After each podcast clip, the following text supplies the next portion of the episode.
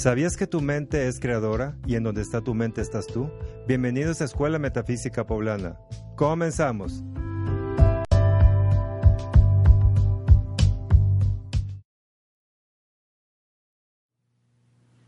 Hola, muy buenas tardes amigos. Es un gusto saludarles de nueva cuenta en una cápsula más de Escuela Metafísica Poblana. Pues bueno, es un gusto para mí poder compartir eh, nuevamente un tema bastante interesante. Pero antes que nada quisiera recordarles que Escuela Metafísica Poblana es exactamente eso, es un espacio físico. Tenemos unas instalaciones en donde cada semana impartimos diferentes actividades con respecto a todo lo que tiene que ver con la metafísica. Em, para quienes ven estas cápsulas por primera vez, bueno, pues les hago de su conocimiento que ustedes pueden integrarse a los diferentes grupos que tenemos. Quienes me están viendo a través de este medio y que forman ya parte de un grupo, no me dejarán mentir. Lo que se transmite a través de estas cápsulas es un fragmento muy pequeño comparado con lo que vemos eh, dentro de una actividad en un grupo, en un salón de clases, con las personas que nos acompañan, los demás estudiantes. Y pues bueno, eh, yo quiero agradecer a la gente que se ha integrado a los grupos, gente que a través de este programa se ha enterado de estas actividades, nos ha escuchado, ha visto que, hay temas de su interés y han tomado la decisión de integrarse a, los diferentes grupos. Estamos a, inicio de año, hay muchos objetivos nuevos, hay muchos propósitos y yo he comenzado las actividades eh, los días que a mí me corresponden recordándoles algo muy importante. Si tú no haces cosas diferentes en la vida, no esperes obtener resultados diferentes. Si bien es cierto que a través de estas cápsulas tú puedes repasar, puedes enterarte, puedes em, conocer a lo mejor un tema nuevo, nada se compara con el que tú asistas a un grupo en donde existe esa radiación, esa vibración, la energía que se descarga a través de esas actividades es muy importante. Entonces, bueno, a lo largo del programa estarán apareciendo en pantalla los diferentes horarios em, en los que tú nos puedes encontrar. Y bien, pues el día de hoy quiero eh, comentarles algo. Si es la primera vez que me estás escuchando, quizás te preguntes qué es la metafísica. Y la metafísica tiene muchos eh, ámbitos de estudio, de ahí que hay diferentes grupos, programas, actividades que vamos realizando. Y, y, si bien es cierto que la metafísica tiene un área muy devocional, también tiene un área muy científica. Y bueno, los días jueves a las 7.30 estamos estudiando un libro que tienen aquí que se llama Conciencia de sí mismo, que habla mucho aparte de esta parte, de este lado científico que compone la metafísica. Y bueno, eh, el día de hoy les quiero mostrar un maravilloso libro que conforma parte de la, de la literatura en la que nos basamos en todas nuestras actividades, que es este. Se llama Metafísica y neurociencia. Una parte muy, muy importante para todas aquellas personas que probablemente lo suyo no es lo devocional, sino lo que es más tangible, visible, científico y comprobable. Bueno, este libro les va a fascinar. Este libro y este que tenemos aquí están siendo la base de nuestros estudios, repito nuevamente, los días jueves a las 7.30.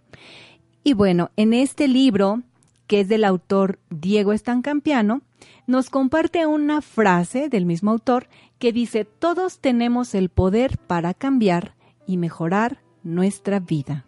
Todos, independientemente em, de la religión que profeses, de las creencias que profeses, todos tenemos esa capacidad de mejorar nuestra vida. Y yo creo que pues todo mundo tenemos esa intención de, de mejorar en cualquier ámbito, sea emocional, sea espiritual, sea laboral, personalmente hablando, del ámbito del que tú quieras. La metafísica, la enseñanza metafísica, segura estoy que puede ayudarte a ello. Y bueno, el día de hoy yo les voy a hablar acerca de ese tema que tal cual que es la conciencia de sí mismo. Porque ¿qué sucede? Muchas veces, em, dentro de este andar en nuestra vida, andamos queriendo conocer cosas muy místicas, muy devocionales, eh, conocer acerca de la existencia de los ángeles, conocer la existencia de las jerarquías espirituales, eh, muchas cuestiones que, que están en una rata vibratoria diferente a la nuestra. Y no nos hemos detenido a conocernos primero a nosotros mismos. Dice el autor de este libro, es como cuando una persona desea conocer Europa, la India, Tailandia, pero ni siquiera se ha detenido a conocer su propio estado. Ya ni siquiera su país, sino su propio estado. Entonces, queremos aprender de cosas muy elevadas eh, y no nos detenemos a aprender acerca de algo tan básico como es el conocimiento de nosotros mismos. Y de eso trata todo este libro. Y bueno, en, dentro de la metafísica tenemos un sistema de enseñanza. Eh, la metafísica está estructurada de manera pedagógica para que podamos eh, adquirir estos conocimientos de una manera sencilla, de una manera muy digerible. Por eso es que siempre mencionamos que si tú deseas integrarte a un grupo, no necesitas tener conocimientos previos. Muchas veces las personas se detienen a preguntarnos, oye, pero ¿en qué grado va el curso? Eh, ¿Ya está avanzado? Quizás ya, ya hay temas que yo no logre comprender. Nada de eso, no, no te ocupes de ello. Los, los programas de estudio están estructurados de manera que sea el momento en el que tú decidas integrarte, puedes hacerlo sin ninguna complicación. Entonces, la pedagogía es eso, es un método de enseñanza. Entonces, esto que tiene que ver con nosotros, nosotros necesitamos saber de qué manera podemos aprender a conocernos a nosotros mismos. Y de eso se trata. La conciencia de sí mismo lleva un proceso de enseñanza a través de las vivencias, a través del aprendizaje, a través de la observación y también a través de la educación. Esos cuatro elementos conforman em, la base para que nosotros podamos conocernos a nosotros mismos, saber em, qué somos, dónde estamos, hacia dónde vamos. Preguntas tan em, lógicas que un ser humano se hace en algún punto de su vida. Y bueno, esas vivencias las vemos todos los días, en cada suceso de nuestro diario vivir. A cada momento estamos teniendo vivencias que nos van haciendo eh, adquirir experiencias.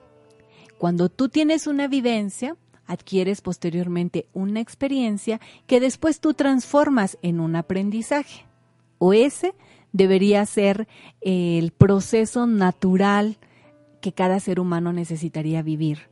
Porque bueno, si nos quedamos en las vivencias, pero no adquirimos de ella experiencias, podemos tener mucha edad.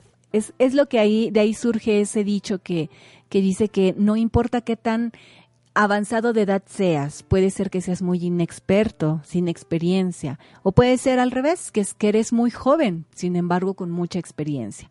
Pero más adelante yo les daré detalles de cuál es el punto de inflexión entre solamente vivir, solamente adquirir vivencias y el de adquirir experiencia. Yo espero que hasta aquí vayamos de la mano en este tema.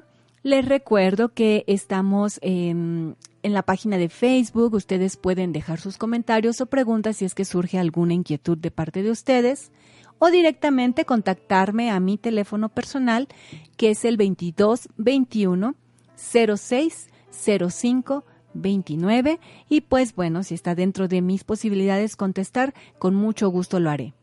Continuamos entonces. Entonces resulta ser que cuando tú entre más estás teniendo vivencias, existe una clave para poderlas transformar en experiencias, y eso es la observación. Mientras más observamos, más aprendemos. Ver y observar no es lo mismo. Tú puedes estar eh, viendo el paisaje, pero no te percatas que el cielo está nublado, o que el atardecer fue muy rojo, más rojo que el día de ayer, o que la luna es más brillante esta noche que la, que la anterior. Para ti es la luna y ahí está y punto, eso es verla. Pero observarla es darte cuenta de detalles que marcan determinada diferencia o que marcan em, algo en particular. ¿Qué te está queriendo decir el medio ambiente en ese momento?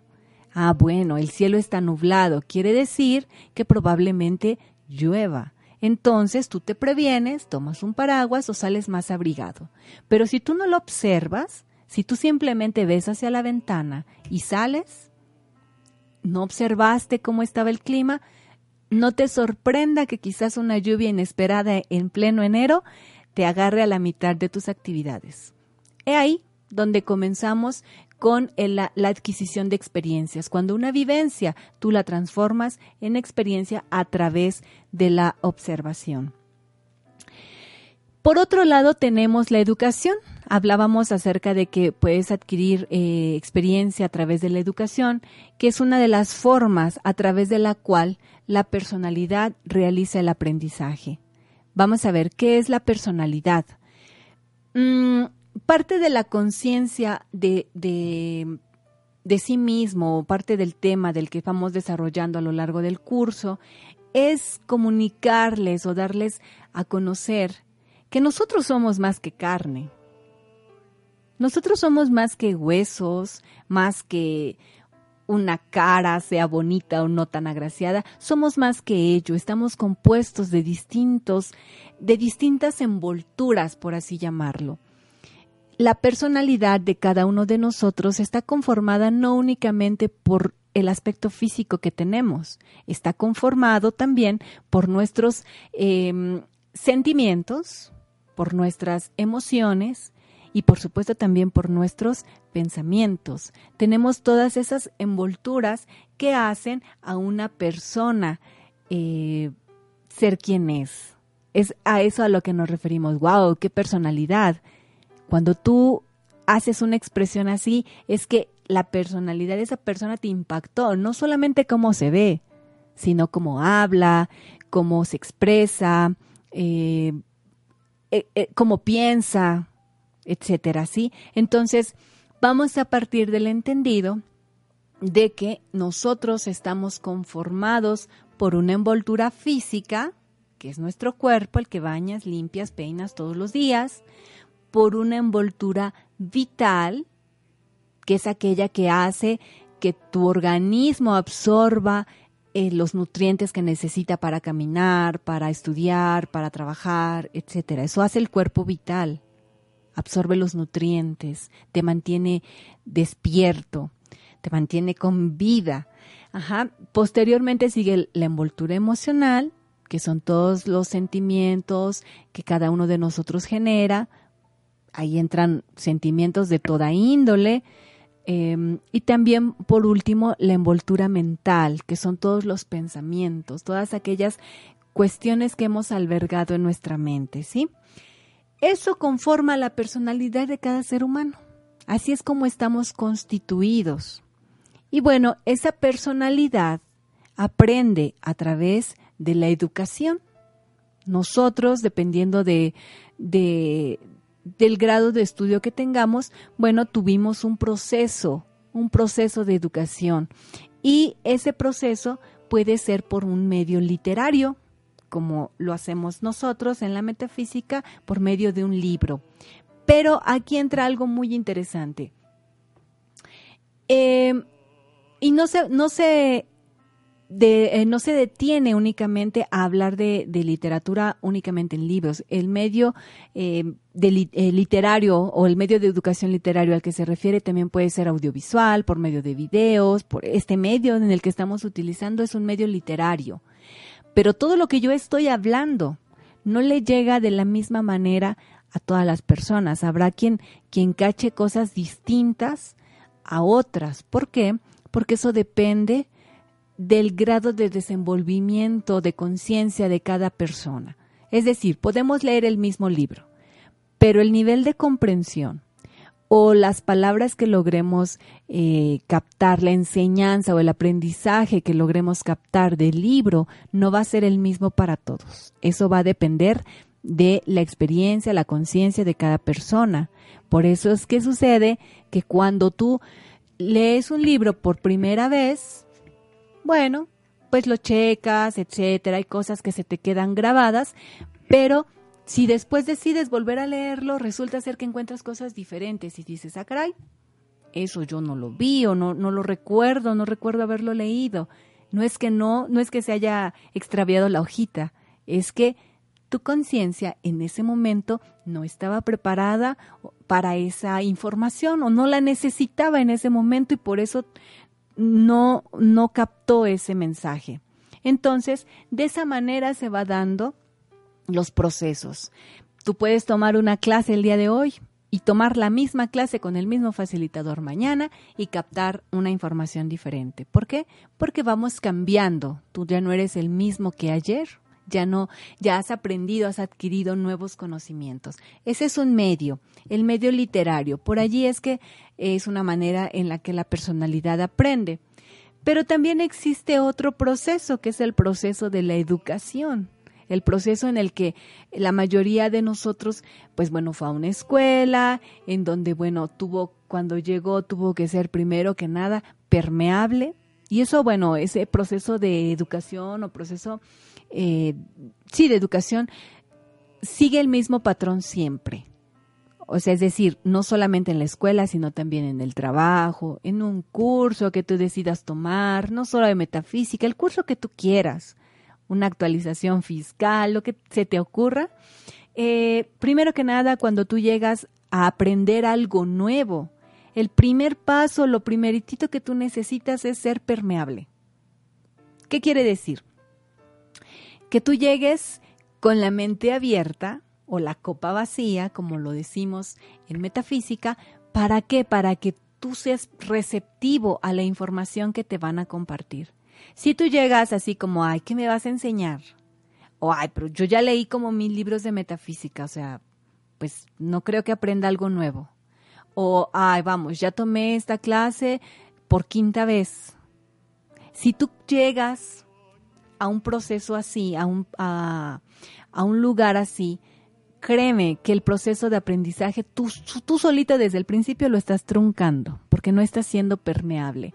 Entonces, siempre seamos abiertos a ideas nuevas, a puntos de vista diferentes. No nos encajonemos en una sola cuestión, ¿sí?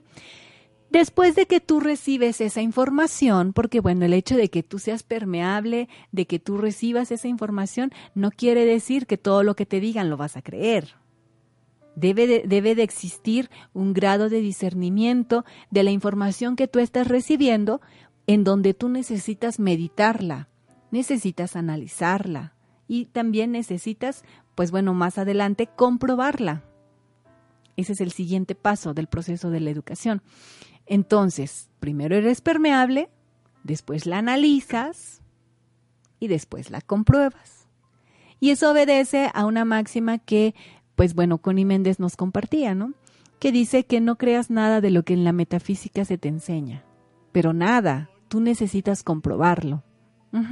Entonces, después de que tú has sido permeable, después de que lo has analizado, lo has meditado, dices, no, pues si me conviene hacer esto, vamos a ver por qué sí tendría que poner en práctica esto, esto otro que me han enseñado, después lo compruebas y entonces después tú mismo sacas tus conclusiones. ¿Para qué? Para que tú mismo digas, ah, bueno, esto me funciona de esta manera y para esto, pero eso no lo puedo aplicar para siempre en mi vida o para resolver todos los asuntos de mi vida. Claro que no. Cuando tú encuentras o parte de, la experiencia es, es tener esa cierta habilidad para poder resolver situaciones con herramientas distintas, no únicamente con algo que aprendiste un día y de ahí ya no saliste. ¿De acuerdo? Entonces, así es como surge el proceso de aprendizaje em, de cualquier índole. Y así es como surge el proceso de aprendizaje para conocernos a nosotros mismos. Entonces, primero es de forma literaria, o sea, documentarnos, basarnos en, en, en textos, posteriormente lo analizas y luego pues lo compruebas. El día de hoy yo confío en que vamos a cumplir los dos primeros pasos. El primero es que yo confío en que tú estás siendo permeable a la información que te estoy compartiendo y la segunda, pues que bueno, vas a documentarte un poquito sobre esto y después que lo compruebes. ¿Cómo? Bueno, poniéndolo en práctica, ya sea integrándote a algún, grupo de la escuela o poniéndolo en práctica sencillamente. Capaz que dices, bueno, a ver, primero lo compruebo y luego veo si me integro. Y pues bueno, allá te estaremos esperando. Para, ya que ahora, ya que eh, tenemos claro cómo surge el proceso de aprendizaje, ahora vamos a ver. Yo ahora voy a compartirte cómo es que estamos estructurados nosotros, ¿sí? Existen tres niveles de conciencia, perdón, del ser. Estos tres niveles están constituidos por eh, algo que es el inconsciente, el consciente y el supraconsciente. En pantalla van a estar viendo un modelo que es conocido por los psicólogos como el modelo del iceberg. Muy famoso, ¿sí? Este modelo del iceberg es una manera muy gráfica y útil para poder comprender cómo es que estamos constituidos. Este modelo del iceberg también viene explicado en este libro que es Metafísica y Neurociencia. Y bueno, en este libro nos menciona que así como el iceberg, ¿qué sucede con el iceberg? Todo el mundo vio la película de Titanic, ¿verdad? El gran barco hundido por un témpano de hielo, que aparentemente no era tan grande, pero que en la profundidad del mar escondía un gran volumen. Algo así nosotros somos. El, eh, lo que vemos lo que vemos de las personas, la personalidad, que son su cuerpo físico, sus emociones, sus sentimientos, etcétera, la manera en la que actúa, la manera en la que piensa, la manera en la que se conduce por la vida. Eso solamente muestra el 15% de lo que está constituido. El otro 85% de la totalidad de esa persona está en el inconsciente. Es decir, todas aquellas emociones, pensamientos que la hacen actuar de determinada manera están ocultas. A veces, la mayoría de las veces, por ellos mismos o por nosotros mismos. Entonces, lo que podemos ver, eso conforma el 85%, ¿sí? Lo que podemos ver en el exterior únicamente es el 15%. Muy bien. El agua así como lo pueden ver en el, en el modelo del iceberg, el agua que está que cubre todo alrededor del iceberg es el inconsciente colectivo. Es decir, yo tengo una parte inconsciente. Mm, X persona tiene otra parte inconsciente y así sucesivamente. Todo ese inconsciente es, eh, es el inconsciente colectivo que hace que actuemos de determinada manera. Les voy a poner un ejemplo. Eso que hace que te compres determinada casa, grado de eh, estatus de casa, un determinada, una determinada marca de ropa, una determinada marca de auto, una determinada eh, color de, de moda, etcétera, etcétera, eso es generado a través del inconsciente colectivo. Es decir, tú quieres una marca de un auto determinada. ¿Por qué? Porque está de moda, por esto, por aquello, por el otro. Pero nadie vino a decirte que esa era la mejor. Simplemente el inconsciente colectivo de todas las demás personas hace que actuemos de esa manera. Como ahora sí que seguimos a la, a la borregada, ¿sí? Vamos a ver, no sé si, si, si hay alguna pregunta o algo con respecto a este tema, pero eh, pues bueno, vamos, em, eh, vamos a continuar con el tema, ¿sí? Después de que eso, eso lo tenemos claro, en el que estamos constituidos el 85% de una manera inconsciente y el 15% de una manera consciente, existe algo superior que es el supraconsciente. Y vamos a ver un poquito más adelante de qué se trata. El inconsciente, toda esa parte del iceberg, la hundida, es el terreno del por qué. es el terreno de las causas. Es el terreno en donde ah, allí podemos encontrar la razón por la cual tenemos determinadas fobias, miedos, tal vez resentimientos, tal vez eh, determinadas em, limitantes mentales, físicas, emocionales, de todo tipo. Allí se encuentra el porqué. Si nosotros, eh, por ejemplo, tú vas en el auto y, tú vas en el auto y de momento escuchas una canción y te pones triste, pero no sabes, no sabes por qué te pones triste si tú ibas tan contento cantando. Si lograras detenerte un momentito, observar esa situación, quizás descubrirías que esa canción está asociada a un momento triste o complicado en tu vida, tiempo atrás. Y entonces el inconsciente lo reconoce y tu consciente se torna un poco melancólico en ese momento. Ahí está, en el inconsciente está la causa, pero lo que tú ves es simplemente esa melancolía, esa tristeza quizás que llega a ti. Así es como funciona.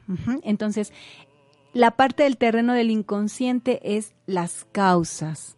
Decimos que actuamos inconscientemente cuando no te das cuenta lo que dices, lo que, lo que, cómo te expresas, no te das cuenta en dónde andas, no sabes cómo se llama la calle con la que colinda tu propia casa, no sabes, este, actúas de manera inconsciente, sin darte cuenta. Muchas veces, sin darte cuenta, que lastimas con tus comentarios a otras personas, con tus actitudes, em, con, tu, con tu manera de dirigirte o de preguntar a las personas. Es eso, es andar en un estado eh, de dormitación total. Hubo un periodo en donde nosotros eh, aprendimos toda esta parte, donde nuestra, una parte, una región de nuestro cerebro se desarrolló. Eh, esa parte del cerebro en donde se desarrolló el instinto se llama cerebro atávico. Y tal cual como lo dice, em, como lo dije hace un momento, actuamos por mero instinto. O sea, tú no, es allí donde surge em, el que en algún momento tú aprendiste que si tocabas con el dedo la flama de una vela te quemabas, eso lo registró tu cerebro atávico o tu inconsciente y ahora te hace reaccionar a que tu instinto te dice no te acerques al fuego porque vas a meterte en problemas. Entonces, así es como va funcionando. Em, eh, nos falta, cuando se vive en un estado de inconsciencia, andamos faltos de alerta, o sea, andamos dormidos y también es que, pues, eh, actuamos, disculpen la expresión, pero como animalitos por mero instinto, no, no de una manera racional y clara. Bueno, pues eh, vamos a continuar con la siguiente parte que es el consciente.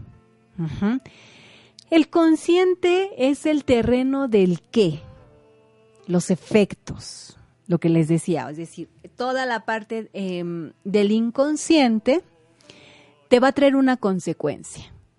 Quiere decir que si en algún momento se registró en tu inconsciente el temor a las alturas, ahora hay un efecto que, bueno, Ah, tienes vértigo a determinada altura, eh, te, atemorizas, te, definitivamente te, da el soponcio agudo ahí cuando estás en, alguna azotea o, ya no que tú estés, sino que tú veas que alguien más se acerca al filo de algún precipicio, eso a ti te provoca eh, pues un malestar. ¿Por qué? Porque tu instinto, tu inconsciente, manda una señal al consciente y entonces se manifiesta, como poniéndote nervioso, te sudan las manos o, muchas veces es tan, tan fuerte la reacción que el, cuerpo se llega a desconectar y sufre un desmayo. Ahí hay un efecto. El estado consciente es darse cuenta de todo, todo el mundo, eh, todo el mundo, hasta eh, desde el interior hasta el exterior. ¿Qué te rodea?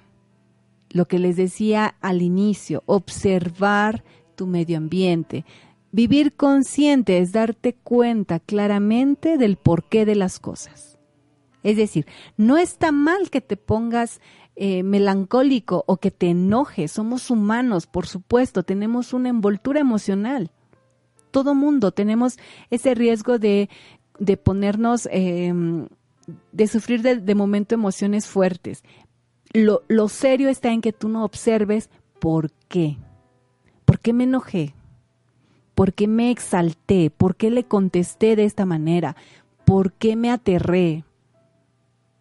¿Por qué tengo miedo a iniciar algo nuevo, un proyecto nuevo, a iniciar una familia, a iniciar una relación? ¿Por qué tengo miedo? Ese es el vivir consciente. El decir, ah, ok, ¿sabes qué? Estoy molesto o estoy triste, pero ¿por qué tengo clara la razón? Cuando tú tienes clara la razón, es que tú andas en estado de alerta, tú estás consciente. Cuando tú estás consciente de lo que haces en el momento que lo estás ejecutando. Quiere decir, cuando comes, comes. Te das cuenta cómo estás, eh, cuál es el sabor de la comida, si está salada, si está, le faltó cocción, si mm, esta vez sabe diferente las espinacas o lo que te, lo que te estés comiendo. Eso es estar consciente, es estar en el aquí y en el ahora, completamente utilizando los sentidos para lo que estás haciendo, para lo que estás realizando en ese momento.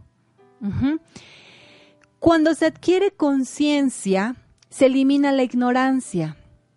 Cuando tú eliminas la ignorancia, sea de la índole que sea, tú eliminas también los errores. Al eliminar los errores, también mitigas los problemas. Y al hacer todo ese proceso, vas mejorando tu vida. Vas entendiendo el porqué de las cosas, vas sabiendo qué atacar. Ah, ok, tengo miedo en esto, pero la razón es esta, entonces necesito trabajar en algo. En la clase del jueves pasado les mencionaba, en, en la metafísica siempre enseñamos o recalcamos que tú no debes aceptar cosas negativas en tu vida. Tú no debes aceptar decretos o afirmaciones negativas en tu vida. Si alguien viene y te dice, oye, estás siendo eh, pesimista, y no es verdad, tú no debes aceptarlo, pero les decía, hay algo muy importante que tú debes reconocer. No debes andar por la vida diciendo olímpicamente no lo acepto, no lo quiero, ni para mí ni para nadie. A ver, espérate. Si más de una persona te lo está diciendo, es que hay algo que tú necesitas observar. Y valdría mucho la pena, antes de, ponerte con esos asuntos de no lo acepto, analizar si quizás estás haciendo algo erróneamente. Es observar cómo es que estás tú actuando en realidad. ¿no? Porque entonces yo eh, estaríamos como mintiéndonos a nosotros mismos de, bueno, todo el tiempo hago las cosas bien, siempre tengo la razón en realidad. Vamos a observar, vamos a analizar qué es lo que estoy haciendo. Y si dentro de ese análisis descubro que no, que efectivamente eh, estoy, estoy en lo correcto, bueno, entonces ahora sí viene esa barrera de no lo acepto o le quito poder a esa situación porque yo no soy así. Pero hubo un proceso de análisis y entonces ya con toda firmeza puedes decirlo, pero puede que en ese proceso encuentres que en realidad estás fallando en algo y entonces que toca corregirlo. Eso es vivir de manera consciente darnos cuenta de qué hablamos, qué decimos, qué hacemos, cómo lo hacemos, a quién nos dirigimos, a quién se lo pedimos, etcétera, etcétera, etcétera, ¿sí? Continuamos entonces para pasar a, al estudio de la conciencia externa, que el, estudio de la conciencia externa, pues bueno, eh, como su nombre lo indica, es todo aquello que nos rodea. Estar conscientes del lugar en donde vivimos, por dónde caminamos, por donde em, eh, quienes son en realidad nuestros amigos, quiénes son solamente nuestros compañeros, en quién sí puedes confiar, en quién no puedes confiar. Eso es tener conciencia externa. Eso es darnos cuenta. Pero después viene también la conciencia interna.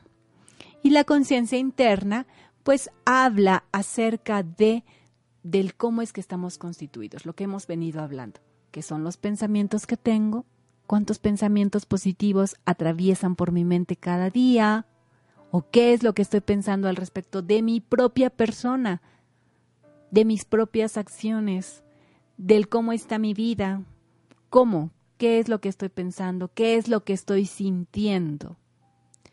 Hay un síndrome, bueno, yo le llamo síndrome, eh, que, es verdad. Ah, yo creo que a todos en algún momento nos ha pasado. Hay personas que disfrutan mucho del silencio, pero hay personas que le huyen. Hay personas que le huyen o que no les gusta estar en silencio porque no quieren enfrentarse al yo. Su vocecita comienza a hablarles y no los deja en paz. Empieza a hacerle planteamientos, empieza a hacerle preguntas y prefiere evadirlos y entonces enciende el televis la, la, la televisión, perdón, el radio, le sube el volumen, etcétera, etcétera. Y entonces evade esa realidad. Pero lo ideal es que nosotros estemos eh, en completa observación de lo que pensamos y del por qué. Tenemos que irnos a un corte, pero eh, regresamos para continuar con este tema. Nos vemos en un momento.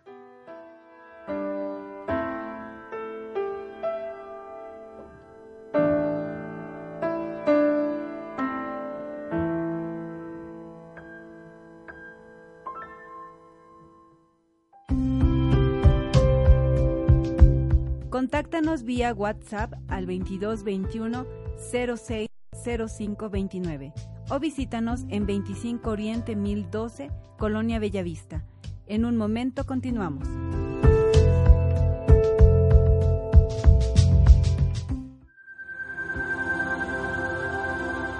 Om Radio Puebla. Contacto 2222 494602. WhatsApp 2222 066120. Hola amigos de Om Radio, ¿cómo están? Mi nombre es Jorge Vallejo y los invito este 24, 25 y 26 de enero en la ciudad de Puebla. Tenemos la clase del desbloqueo del dinero y la abundancia. Dinero ven, dinero ven. La certificación internacional de barras de Access Consciousness y la certificación internacional de Faceit Energético. Llámame 247-145-93. Om Radio, generando conciencia en la web. Hola amigos de Om Radio, yo soy Antonia Ortela y mi compañero es Eugenio Bravo, servidor y amigo. La agricultura orgánica es beneficiosa para todos, así como para la naturaleza, la flora y la fauna. ¿Y sabías que el agua de coco te sirve para una transfusión sanguínea? ¿Mito o realidad? Descúbrelo todos los jueves de 9 a 10 de la mañana en nuestro programa Mercado de, de Productores, productores orgánicos, artesanales y agroecológicos. Escúchanos por OM Radio. Hola. Síguenos en redes sociales. En Facebook, búscanos como Escuela Metafísica Poblana. Continuamos.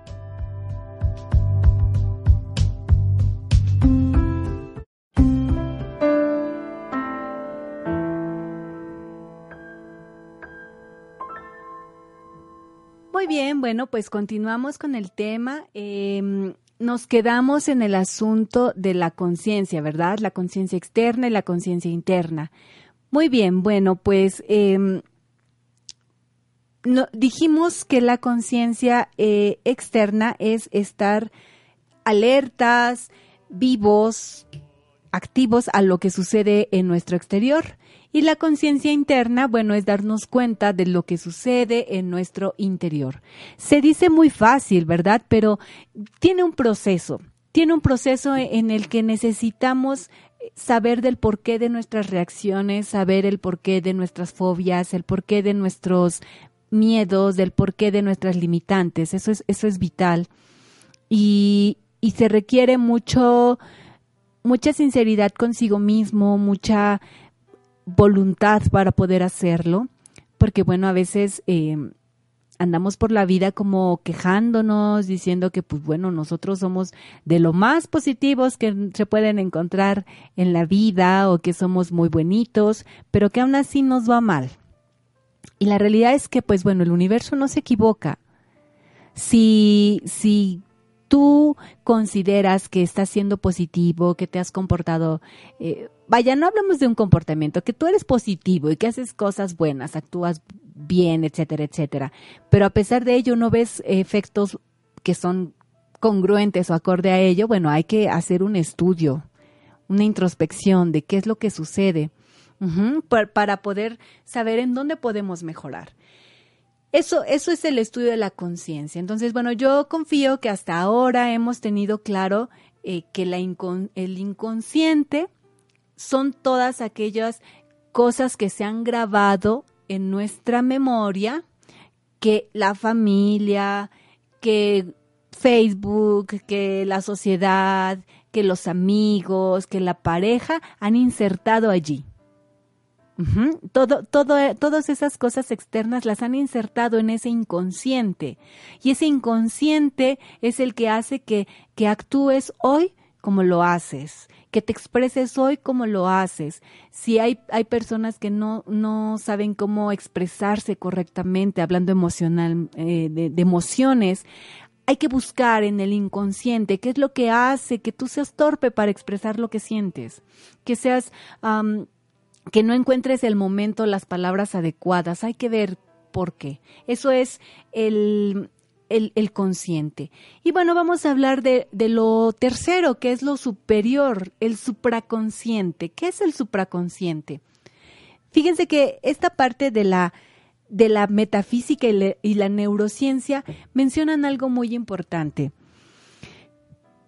Alguien que desea desarrollar su lado espiritual, primero como que necesita tener bien afianzados eh, y bien, eh, ¿cómo decirlo?, controlados. Es esos dos, esas dos cuestiones, el, inconsciente y el consciente. Cuando tú te das cuenta de esa situación, del, del por qué y del qué, entonces tú puedes seguir el eh, pasar al siguiente nivel que es el supraconsciente, que es la mente que observa, te vuelves en un observador ¿sí? Es darse cuenta. Dice que se logra el supraconsciente, dice, se logra a través del conocimiento y la sabiduría de todos los asuntos del vivir. Tener supraconciencia es estar completamente despierto, ser reflexivo, ser sensato y ser responsable. Eso es el supraconsciente. Cuando una persona tiene claridad mental, entonces se convierte en un observador. No es que dejen de sucederle cosas, es que suceden las cosas, pero ya no reacciona con las emociones, ya no reacciona con todas aquellas cuestiones que andan en el inconsciente, no. Ya se detiene a observar qué está sucediendo, se detiene a observar por qué está sucediendo y entonces puede dar una solución más certera, a la situación que se le esté presentando. Ya no es como una hoja que lleva, que lleva el viento. Ya no es una persona que actúe y tome decisiones con el estómago, con el hígado o con el corazón. No, ya no es así. Ya hay un equilibrio. Hay un equilibrio entre esas dos cosas. Em, voy a meterme un poquito en asuntos eh, o cuestiones del cerebro. Todos sabemos que tenemos un hemisferio eh, derecho y un hemisferio izquierdo. Hay un hemisferio que se encarga de desarrollar todas las habilidades em, emocionales, toda la creatividad, la imaginación, eh, las emociones, etcétera, ¿sí? Hay otro hemisferio que se encarga de desarrollar el razonamiento.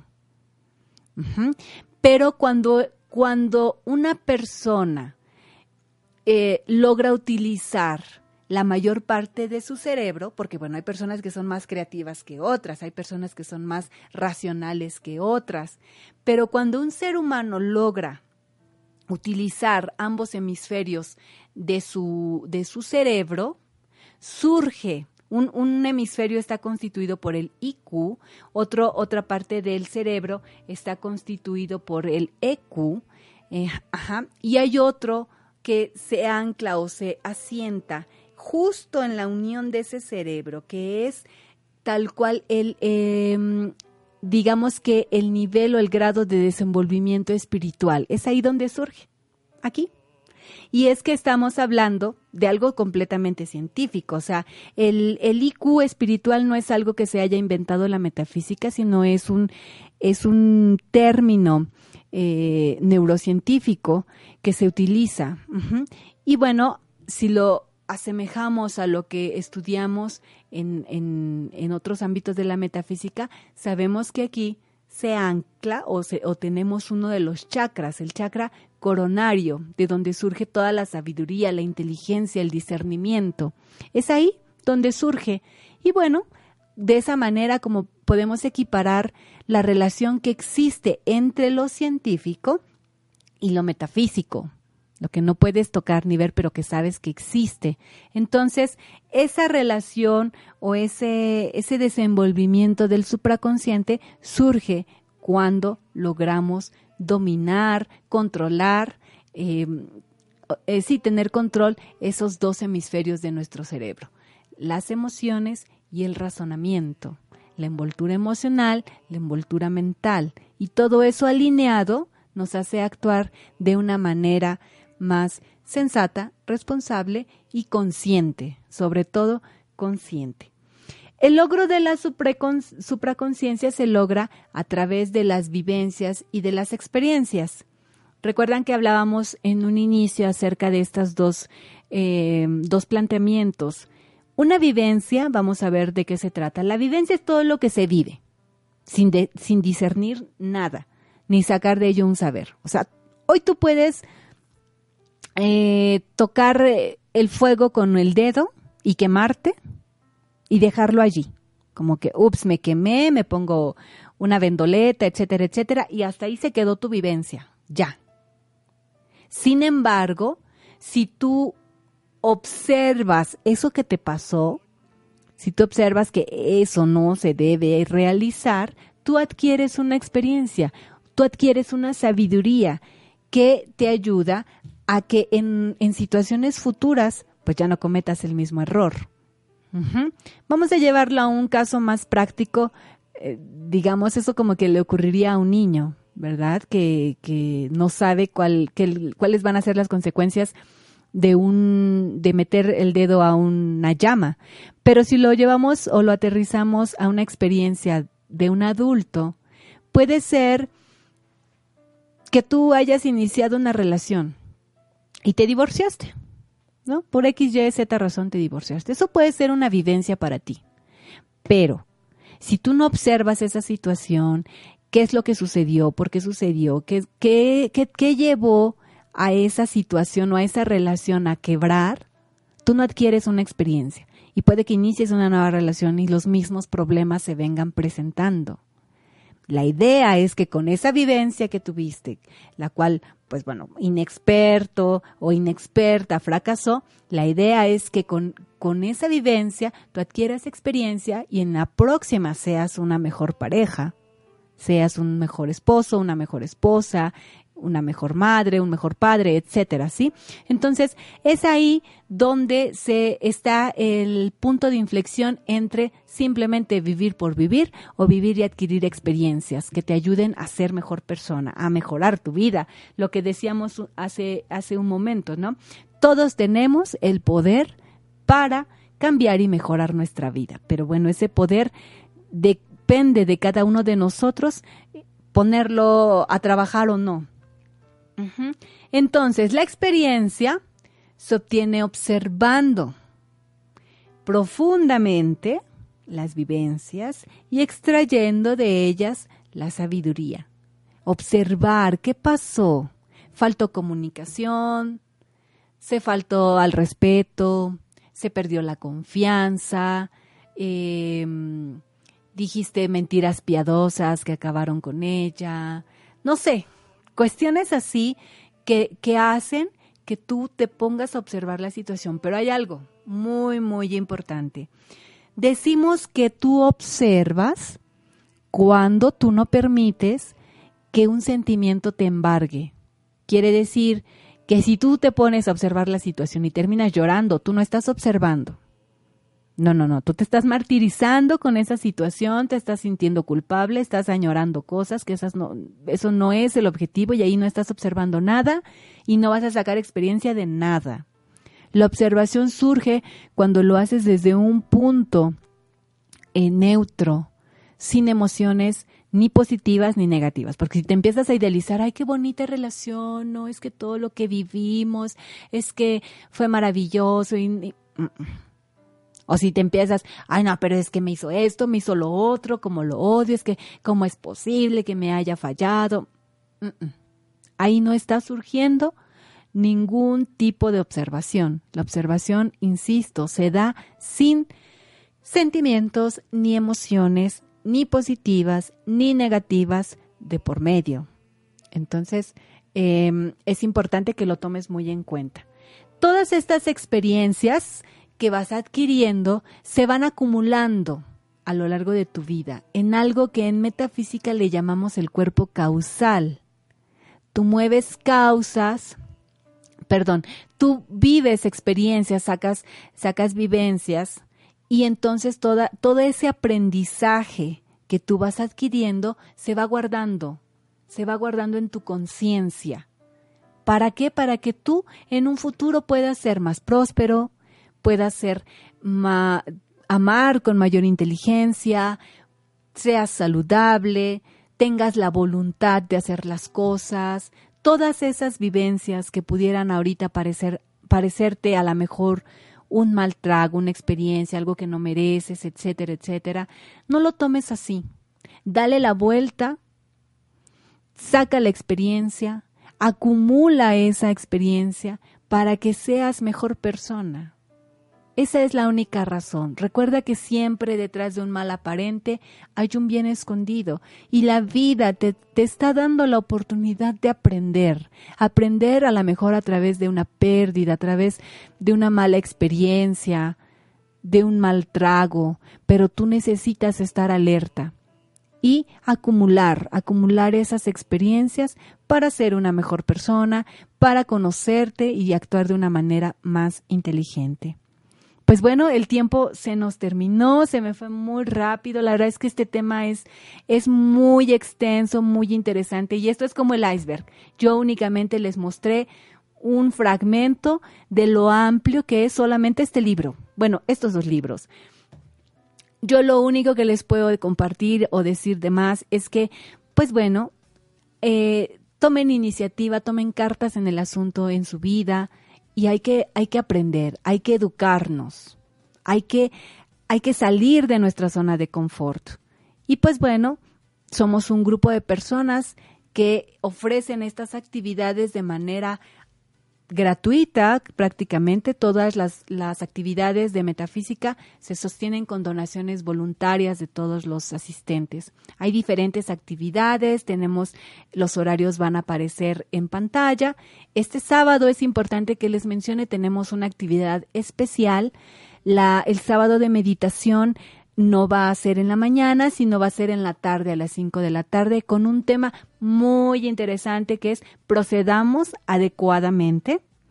Es decir, cómo hay que proceder en un medio eh, físico. A veces actuamos inconscientemente, no sabemos, a veces ni siquiera tenemos la delicadeza de saludar. Entonces, ¿cómo podemos relacionarnos de una manera eficiente y cordial eh, dentro de este mundo físico? De eso tratará el seminario o la actividad del día sábado.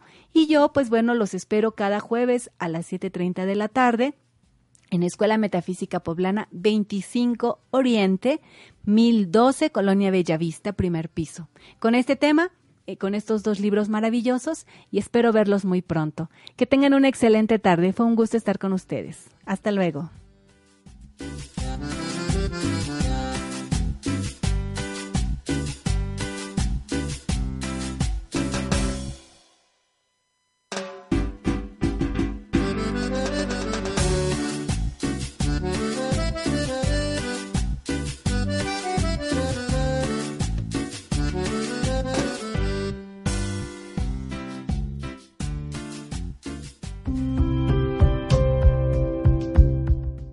La casualidad, la suerte y el destino no existen.